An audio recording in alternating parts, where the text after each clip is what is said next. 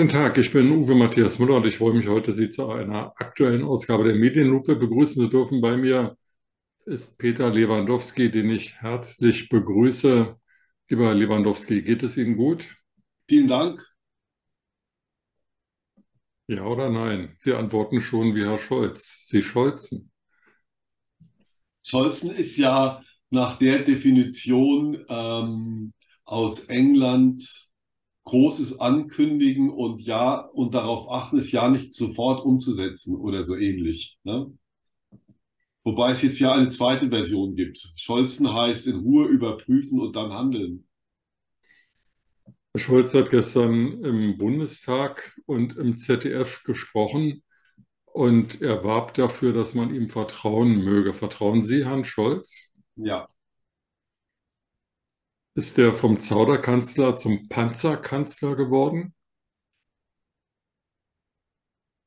Herr Müller, die Medienlupe sollte doch auch zur Versachlichung dieses, ähm, wie soll ich das nennen, dieser Kakophonie da draußen auch dazu beitragen. Deswegen stellt sich gar nicht die Frage, ob ein Zauder oder ein Panzerkanzler ist, weil ähm, wir müssen jetzt nicht Herrn Scholz vorwerfen, dass er sein Ja zu den Panzern gegeben hat, nachdem alle Welt sie gefordert hat und er aber in der Zeit versucht hat, eine große Koalition weltweit oder in, in Europa mit Einbezug der Amerikaner zu schmieden, was ihm gelungen ist, was aber auch Zeit braucht. Und deswegen würde ich sagen, er ist ein Bundeskanzler und würde das nicht alleine mit Schlagwörtern bedienen. Alles, was nach außen hin, ich weiß, worauf Sie hinaus möchten, ähm, es hat zu lange gedauert und es ist typisch Scholz und äh, er äußert sich nicht und deswegen ist er im Zauderkanzler.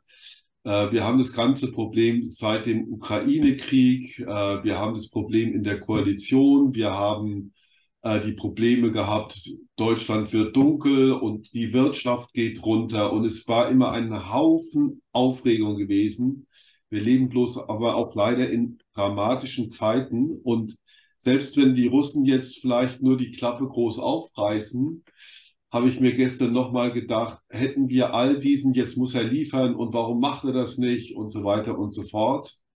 Und Deutschland wäre alleine nach vorne marschiert mit den Polen, paar Panzer und noch vielleicht paar anderen kleinen Ländern, dann möchte ich nicht wissen, wie groß die Aufregung in Moskau gewesen wäre, die jetzt ja auch schon da ist. Gut, dann versachlichen wir die Medienlupe. Ich folge natürlich ganz Ihrem Wunsch und Ihrer, Ihrer Aufforderung. Die Engländer haben vor zwei Wochen die Lieferung von Panzern angekündigt. Spanien hat im Herbst letzten Jahres Leopard-Panzer liefern wollen. Polen wollte auch schon länger Leopard-Panzer liefern. Die Amerikaner wollten keine Abrams-Panzer liefern, weil sie A, schwere Panzer wie den Abrams nicht für notwendig halten und B, wohl die Bedienung dieser Panzer auch viel zu kompliziert ist und auch die Logistik. Ähm, also wo ist da die internationale Abstimmung? Hat Herr Scholz nicht viel mehr internationales Porzellan zerschlagen, indem er unnötig lange möglicherweise diskutiert hat. Er hat gestern auch davon gesprochen, dass diese Verhandlungen ja diskret geführt worden seien. Offensichtlich, so scheint es, wusste seine Außenministerin nichts davon, denn sie hat am Sonntag noch im französischen Fernsehen gesagt, natürlich wolle man Polen erlauben, Leopard zu liefern, als Herr Scholz aber Leopard-Panzerlieferungen noch nichts wissen wollte. Also sachlich gesehen ist es ja falsch, dass Herr Scholz nicht über Panzerlieferungen nichts wissen wollte, weil es ja kein Nein gab. Und er hat an Frau Baerbock auch nichts vorbeigemacht, weil Frau Baerbock hat gesagt, wenn die Polen den Antrag stellen, geht sie davon aus, dass er genehmigt wird. Das ist jetzt auch geschehen. Der amerikanische Präsident hat sich gestern Abend nach unserer Zeit ausdrücklich bei Olaf Scholz bedankt. Ähm, das ist ja wohl ein Zeichen dafür, dass jetzt nicht Deutschland in irgendeiner Form isoliert ist. Es sind leider Prozesse, die Zeit brauchen und die auch, und das dürfen wir auch nicht vergessen, das ist Diplomatie, die ähm, auch sehr viel Feingefühl brauchen. Und an diesem Punkt sind wir. Und mir ist so eine Vorgehensweise, um ehrlich zu sein, viel lieber als ein Herr Kiesewetter, der irgendwann mal Oberst war und jetzt zufällig im Bundestag sitzt und irgendwie sagt, das ist alles viel zu spät gekommen. Das dient überhaupt nicht der Versachlichung. Genauso wie ein Herr Merz, der sagt, im Grunde ist es ja alles gut, aber paar Tage früher wäre es besser. Da sage ich ganz ehrlich, da sollte man von Scholz lernen und öfters mal als Position, äh, Oppositionspolitiker auch einfach mal schweigen. Das würde dem Ernst der Lage, in dem sich Europa befindet, viel gerechter werden. Ähm, ich zitiere nur, aber Scholz ist nicht der Feind der Allianz und ist auch nicht isoliert. Der Feind der Allianz sitzt in Moskau und darauf müssen wir uns konzentrieren und uns nicht in klein-klein Streitereien begeben. Und selbstverständlich könnte man auch überlegen, früher Leopard-Panzer äh, in die Ukraine zu schicken. Aber wissen Sie und ich die Folgen davon? Gab es eine richtig internationale Abstimmung? Deutschland war Jahrzehnte nicht in einer Führungsrolle gewesen, sondern Deutschland hat wirtschaftlich gesehen eine Vormachtstellung in der EU. Und es ist ganz, ganz schwierig, eine Führungsrolle auch tatsächlich zu koordinieren, weil viele Sachen werden den Deutschen auch nicht vergessen. Wir erinnern uns an Demonstrationen in Polen, wo Frau Merkel als Hitler irgendwie dargestellt wurde. Und das ist alles nicht so einfach ähm, zu sagen, die Deutschen gehen jetzt voran und schmieden das, das braucht Zeit. Vielleicht wäre es einfacher gewesen zu sagen, die Deutschen liefern Panzer und jetzt ist ja die Aufregung, jetzt liefern wir Panzer, aber haben schon wieder zu wenig Panzer. Auch das ist irgendwo ein Paradoxum und ähm, das dient eben leider nicht der Sache des Regierens, wie Gerhard Schröder einmal gesagt hat, der ruhigen Hand. Und das ist aber momentan vonnöten. Also Herr Lewandowski, der Krieg dauert seit elf Monaten an. Jeden Tag sterben Ukrainer, jeden Tag werden ukrainische Frauen vergewaltigt, jeden Tag werden Kinder, ukrainische Kinder entführt. Infrastruktur wird zerstört, Atomkraftwerke reif, greift die russische Armee und die Wagner-Söldnertruppe an. Ähm, also da von ruhiger Hand zu sprechen, die notwendig wäre, verstehe ich insofern, als man nicht übereilt etwas tun sollte und nicht auf eine Rutschbahn ähm, ausgleiten sollte in den Krieg hinein. Aber glauben Sie nicht, dass man in elf Monaten auch mal irgendwie schneller zu Potte kommen kann? Erste Frage. Zweite Frage. Sie sprachen die Zahl der Panzer an. Es geht um 14 Leopard-Panzer. Die Bundeswehr hat 312, glaube ich. Nicht alle davon sind einsatzfähig.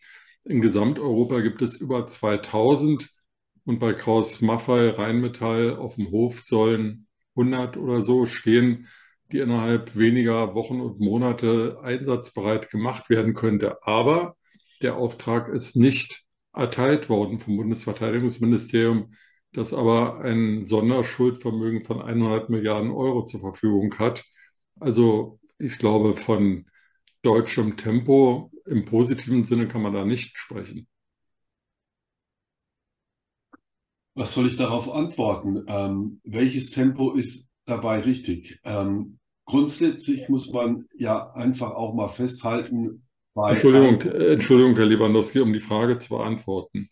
Sie haben gesagt, dass ähm, wir möglicherweise mit dieser Panzerlieferung Russland noch stärker unter Druck setzen und möglicherweise auch Reaktionen provozieren. Die Absicht der Panzerlieferung, Russland unter Druck zu setzen, auch militärisch unter Druck zu setzen und ein politisches Signal zu geben. Aber also, sind dann 14 Panzer? Es wird ja nicht, Herr Müller, es wird ja nicht bei den 14 Panzern bleiben. Das wissen wir doch beide. Das ist ein Anfang. Ja? Das ist die Möglichkeit, schneller zu liefern. Die mehr der Amerikaner diese die ihre eigenen Panzer ähm, wären nicht tauglich für den Ukraine-Krieg und jetzt heißt es auf einmal, es sind die modernsten Panzer der Welt und wir liefern gleich mal 30. Da frage ich mich dann auch, was ist Politik erstmal von den Amerikanern gewesen, weil sich Herr Biden ja auch nicht sehr sicher sein konnte innenpolitisch und auf einmal gab es eine Koalition zwischen Demokraten und Republikanern, die gesagt haben, wir brauchen das. Das führte aber auch oder war auch das Resultat von Gesprächen in Davos, wo in den berühmten Hinterzimmern auch Gespräche mit Leuten geführt wurden, die im Kongress sitzen, mit denen auch Olaf Scholz gesprochen hat. Das ist halt Diplomatie, die man auch nicht laut irgendwie äh, an die Glocke hängen sollte. Und man muss auch sagen, man hat sich entschieden, die Ukraine zu unterstützen. Man hätte sich ja auch dagegen entscheiden können und sagen, geht uns nichts an, ist kein NATO-Mitglied und so weiter und so fort. Ja, auch das ist ja damals diskutiert worden. Ja, und wo, äh, was würde Russland danach machen? Würden sie Lettland angreifen, Polen angreifen? Wir haben diese ganzen Diskussionen geführt und die Ukraine ist unterstützt worden. Wir haben ja schon im Oktober das Gefühl gehabt, dass die Ukraine den Krieg gewinnt, als besetzte Gebiete zurückerobert worden sind. Und jetzt ist da ein Stillstand. Ja, auch der Ringtausch hat funktioniert. Auch das ist klar. Olaf Scholz hat gestern gesagt, und diese Ansicht teile ich auch, ähm, über, zu, zu dem Tempo kommen wir nachher nochmal. Es ist nicht so, dass man einen Panzer im Regal irgendwie kauft und dann ist er da. Es müssen tatsächlich die Aufträge erteilt werden, auch zur Instandhaltung. Und da erhoffe ich mir, wenn wir jetzt nochmal die Vergangenheit betrachten und das abwägen ähm, gegenüber der Zukunft, dass wir einen etwas zupackenderen Verteidigungsminister haben, der im operativen Geschäft dann auch tatsächlich, wenn diese Panzer instand gehalten oder gesetzt werden müssen und wir haben dieses Sondervermögen. Dann muss dieses Sondervermögen in der Tat tatsächlich schneller eingesetzt werden. Und dann liegt es an der Industrie, dieses auch umzusetzen. Das liegt, liegt ja nicht unter dem Kopfkissen von Olaf Scholz. Das liegt ja irgendwo. Und die, die Möglichkeit, es auszugeben, sinnvoll auszugeben und zu investieren, ist ja auch vorhanden. Und da stelle ich mir natürlich wie Sie auch die Frage, Warum ist es bisher in einem größeren Ausmaß nicht passiert? Ich stelle mir noch die weitergehende Frage, warum sagt Herr Scholz auf, antwortet Herr Scholz auf die Frage, ob er mit der Arbeit von Frau Lambrecht, der früheren Bundesverteidigungsministerin, zufrieden war. Ja, die hätte einen tollen Job gemacht und hätte viele Sachen angeschoben. Wobei völlig klar ist, dass zum Beispiel dieser Auftrag äh, zur Reparatur der Leopard-Panzer bei Rheinmetall nicht erteilt wurde dass andere Aufträge nicht erteilt wurden, dass auch Waffen, die zugesagt wurden, bisher nicht geliefert wurden, einfach weil Frau Lamprecht entweder das nicht durfte, nicht konnte, was auch immer, kann ich nicht beurteilen. Aber auf der einen Seite zu sagen, vertrauen Sie mir, ich bin der führungsstarke Kanzler, der über alles nachdenkt, bevor er irgendwas macht, und dann sozusagen in die Kamera ja, ich sage das so hart, die Unwahrheit zu sagen, Frau Lamprecht sei eine ganz tolle Verteidigungsministerin gewesen und gleichzeitig die früheren Verteidigungsminister der CDU platt zu machen, ähm, das erscheint mir nicht sehr aufrichtig. Er hat nicht gesagt, dass es eine tolle Verteidigungsministerin wäre, aber dass sie einen guten Job gemacht hat. Und ich glaube, das meint er auch tatsächlich. Ja? Und worüber regen wir uns auf? Wir regen uns auf bei Frau Lamprecht, ähm, dass es gegenüber der Bundeswehr von ihr kleine Befehlsklarheit gegeben hat. Die Bundeswehr ist ein eigenes System. Ja? Man merkt schon, dass Herr Pistorius schon allein in seiner Stimme ist da irgendwie ein anderer, neudeutsch gesagt, Sound in irgendeiner Form drin. Und dass Frau Lamprecht nicht die Durchsetzungskraft hatte, es aber auch tatsächlich in meinen Augen versucht hat. Ja? Er wird niemals, und das gehört auch mit dazu und das gehört auch nicht in die Öffentlichkeit zu sagen, diese Frau ist zurückgetreten, er hat sie nicht rausgeschmissen. Er muss jetzt nicht irgendwelche Steine hinterher werfen und sagen, die Frau hat einen scheiß Job gemacht, ja. Das ist unhöflich. Das ist auch in der Vergangenheit nicht passiert, wenn Minister zurückgetreten sind. Dann waren es die Medien und Frau Lambrecht wird schon mit einer sehr, sehr unglücklichen Ära identifiziert. Und ich glaube, dass Frau Lambrecht auch ihren Rücktritt gesucht hat und dass dieses Silvester-Video nicht von ungefähr gekommen ist, sondern die wollte, die konnte nicht mehr. Und die ist auch an den Strukturen in der Bundeswehr gescheitert. Das muss man auch sagen. Es gibt ja mittlerweile, glaube ich, mehr Generäle als Panzer und der Laden ist irgendwo an der falschen Seite aufgebläht. Was man zu viel hat, hat man im logistischen Sinne viel zu wenig. Dann will ich äh, nochmal von einer anderen Seite einen Anlauf nehmen. Herr äh, Bundeskanzler Olaf Scholz, jetzt sage ich auch schon Bundeskanzler, also Bundeskanzler ja, Olaf Bundeskanzler. Ja. Bundeskanzler Olaf Scholz ähm, hat wieder mal rote Linien gesetzt und gesagt, also Kampfjets und Raketen würde Deutschland auf gar keinen Fall liefern. Das hat er vorher auch über Panzer gesagt und über andere Waffen gesagt. Wie glaubwürdig sind denn die roten Linien in, in diesem Fall? Äh, Ähm, die von mir zeitweise geschätzte, ich meine es ironisch, Frau Strack-Zimmermann hat gesagt, na ja, mit den Flugzeugen, das wäre ja was anderes. Wenn da irgendwas kaputt geht, dann fallen die runter. Panzer kann man ähm, reparieren. Das fand ich auch eine ganz interessante ähm, Begründung. Die hätte ich eigentlich erwartet. In unserer Nachbarschaft ist ein kleines Kind, die ist drei. Die könnten so argumentieren. Ja. Ich glaube, was die Ukraine braucht, ist mehr Luftabwehr. Und dazu braucht es auch eine viel größere Koalition. Dazu braucht es auch tatsächlich nochmal einen Schulterschluss mit den Amerikanern. Da geht es aber schon über das übergeordnete Thema europäische Sicherheit, europäische Sicherheit. Auch wir brauchen eine Luftabwehr. Wir haben vor einem halben Jahr mit den Israelis geredet über deren Luftabwehr. Und das ist ein großes Problem. Und ähm, er hat eine kleine Einschränkung gemacht in, in irgendeinem Nebensatz, ähm, dass er auch nicht selbst sagen kann, wie sich, wie sich dieser Krieg entwickeln kann.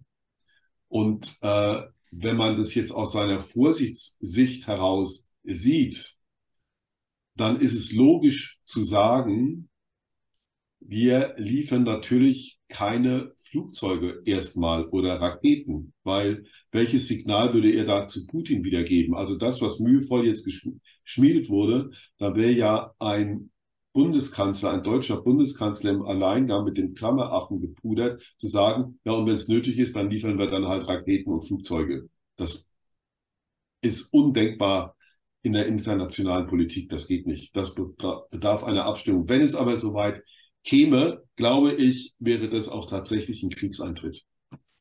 Wo nimmt denn die, die Ukraine ähm, die ganzen Human Resources her, um diese ganzen Waffensysteme, wie groß ist die ukrainische Armee und welche Fähigkeiten hat sie, hochtechnologisierte Systeme dann tatsächlich auch zu bedienen und kann man das innerhalb von äh, einem halben Jahr in Rammstein in Polen, die werden ja jetzt auch ausgebildet, ist ja auch falsch, dass es jetzt nicht so ist, jetzt liefern wir und jetzt werden sie erstmal ausgebildet, dann dauert es ein halbes Jahr und dann ist sowieso alles zu spät. So bescheuert ist ja keiner auf gut Deutsch gesagt.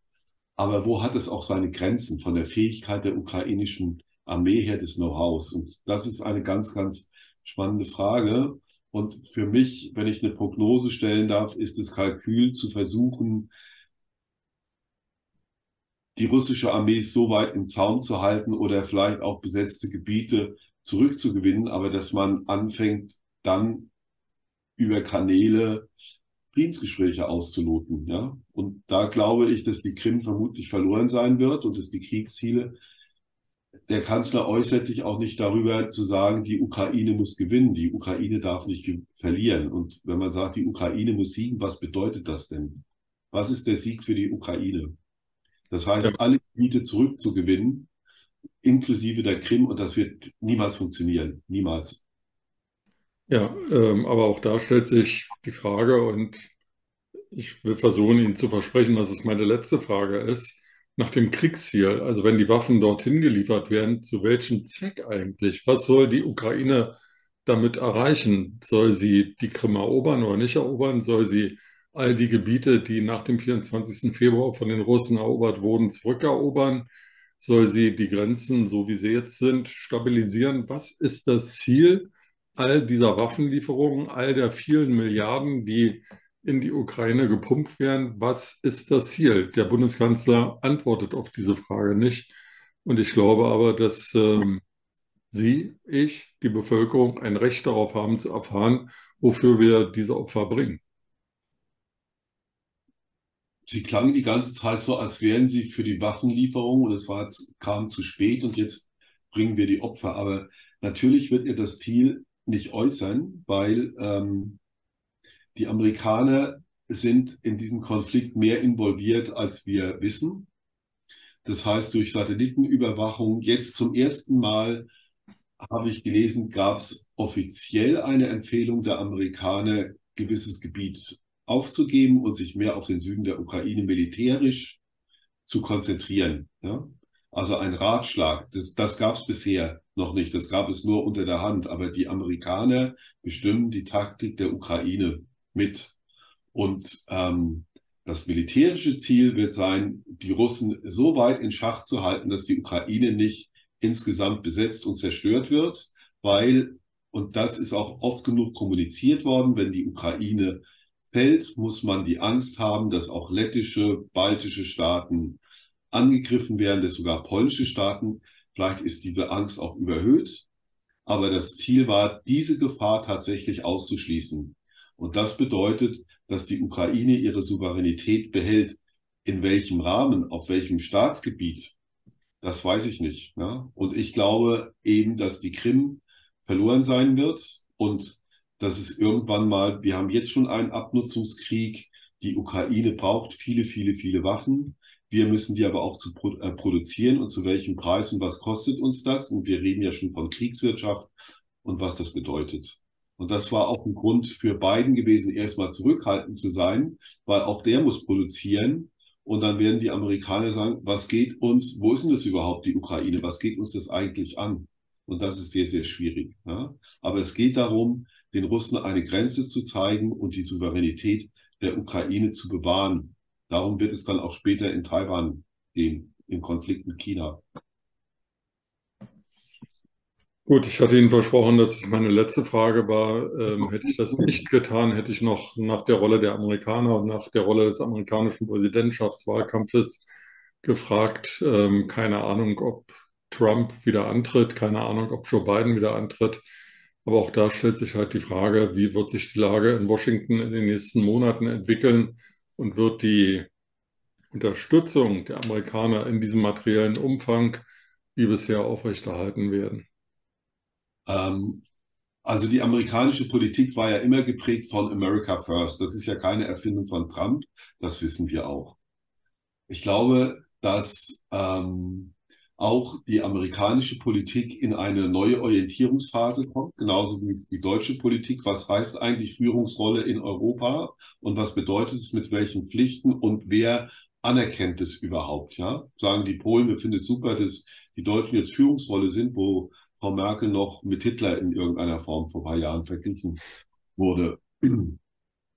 Und bei den Amerikanern wird es so sein, wie ordnen sie ihr Engagement in der NATO? Welche Rolle spielt der pazifische Raum? Wollen wir weiterhin America First uns als Weltpolizist verstehen? Die Amerikaner haben ein sehr großes Energieprogramm aufgesetzt, wo sie auch gezeigt haben, es geht nur um ihr Land. Wir haben ja auch schon gehört, es könnte einen Wirtschaftskrieg geben, der jetzt mal abgewendet worden ist. Und ich glaube, dass diese ganzen Orientierungsphasen nicht mit zwei alten Männern zu bewerkstelligen ist, sondern dass da was Neues kommen muss. Und wenn jetzt überall Geheimpapiere auftauchen, nach denen keiner gefragt hat. Bei Trump war es ja so, dass das Nationalarchiv gefragt hat, wo ist das eigentlich alles? Ja? Bei Biden und Pence ist man dann so überrascht, dass die FAZ schon fragt, gibt es auch Papiere, die zu geheim sind und so weiter und so fort. Das schafft aber eine Stimmung und das schafft auch innerhalb der Parteien eine Stimmung. Wollen wir mit denen überhaupt noch? Ja? Und das ist ein ganz, ganz spannender Prozess. Und es muss auch nicht DeSantis bei den Republikanern sein. Bei den ähm, Demokraten sehe ich momentan keinen, aber kannte man Barack Obama, kannte man Jimmy Carter, kannte man Clinton. Es gab immer wieder Kandidaten, die aus dem Hut gezaubert wurden oder sich in Stellung gebracht haben und die dann in der Tat Präsidenten geworden sind. Der eine mal besser, der andere mal schlechter. Das ist eigentlich das Spannende an der amerikanischen ähm, Demokratie. Die Frage ist aber bei diesen ganzen Herausforderungen, in meinen Augen hat ja Biden mehr gezögert, als Scholz gezögert hat, ja. Kann man sich diese Prozesse so erlauben oder brauchen wir auch in Amerika ein konstruktives Krisenmanagement und wo sich dann auch der Kongress nicht wieder mit irgendwelchen Blockaden spaltet, zerlegt und so weiter und so fort. Also sind auch in Amerika und da müssen die Zeichen der Zeit erkannt, müssen erkannt werden, weil Ukraine ist eigentlich Taiwan. Ja, und es muss gehandelt werden. Und wenn man da keine rote Linie zieht, dann zieht man sie gegenüber China auch nicht. Und was die Diplomatie angeht, Herr Scholz hat es ja für sich reklamiert, dass die Chinesen die Russen ermahnt haben, nicht immer mit dem Atomkrieg zu drohen oder mit dem Einsatz von Atomwaffen. Das gehört aber auch mit zur Aufgabe der Amerikaner auf bilateralen Wege. Und da ist sehr, sehr viel zerschlagen worden. Von Biden viel zerschlagen worden, von Trump viel zerschlagen worden und aber auch von Obama viel zerschlagen worden, dass man diesen Weg verlassen hat, weil man sich zuallererst in einem Wirtschaftskrieg mit den Chinesen befunden hat. Und auch da muss man Lösungen finden. Die Lösungen können nicht immer nur sein, wir rüsten auf, wir rüsten auf und befinden uns auf Jahrzehnten in Kriegswirtschaft, weil das führt zu nichts Guten, weil dann knallt es irgendwann mal sehr in einem unbedachten Moment und dann reden wir nochmal ganz anders. Sie sprachen vor wenigen Augenblicken von den beiden alten Männern. Ähm, ich hoffe, Sie meinten die in Washington, aber ich meine jetzt die bei der Medienlupe. Ja. Und die sagen jetzt für heute erstmal Tschüss. Dankeschön. Vielen Dank. Schönen Tag, Herr